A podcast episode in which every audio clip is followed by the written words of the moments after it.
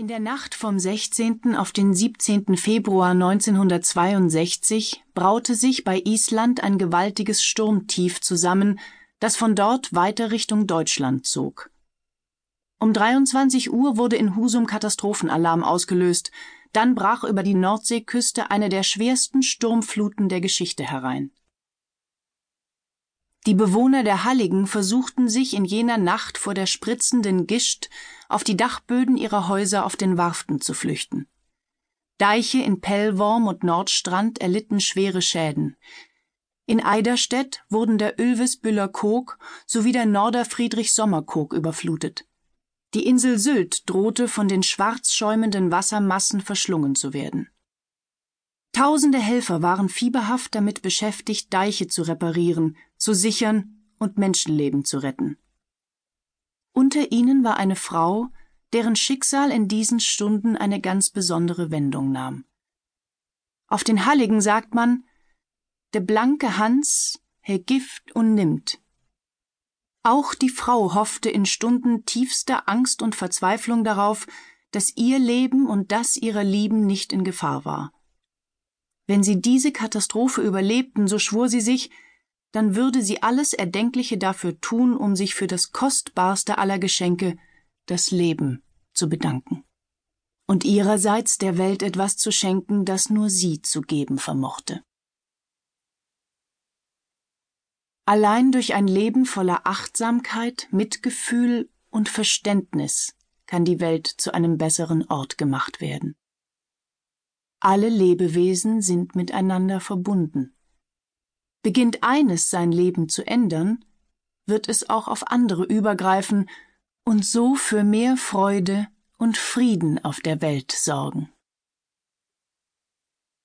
Da hast du dir ja einen tollen Tag für unsere gemeinsame Mittagspause ausgesucht, Sis. Wolken, Wolken und nichts als Wolken und typischer Hamburger Nieselregen. Mein Halbbruder Felix deutete mit gespielt anklagender Geste auf den vor uns liegenden Hafen, der heute alles andere als einladend wirkte. Ich bedauerte die vielen Touristen, die unsere wunderschöne Stadt an einem nasskalten Märztag wie diesem kennenlernten, und hoffte sehr, dass ihnen auch ein paar sonnige Momente vergönnt sein würden. Unke nicht so rum, sondern lass uns lieber auf die Cap San Diego zum Essen, entgegnete ich und zupfte Felix am Ärmel seines blau-weiß gestreiften Kapuzenpullovers. Wieso bist du eigentlich so dünn angezogen? Schaust du morgens nicht auf deine Wetter-App? Felix zog die Kapuze des Hoodies so tief ins Gesicht, dass man nur noch seine blauen Augen sowie einige seiner rotblonden Locken hervorblitzen sah. Und natürlich die Nasenspitze mit den frechen Sommersprossen. Nö, ich guck aus dem Fenster und der Rest ergibt sich dann von selbst antwortete er und hakte sich bei mir unter. Ist ja nicht jeder so ein Control-Freak wie du, Schwesterherz.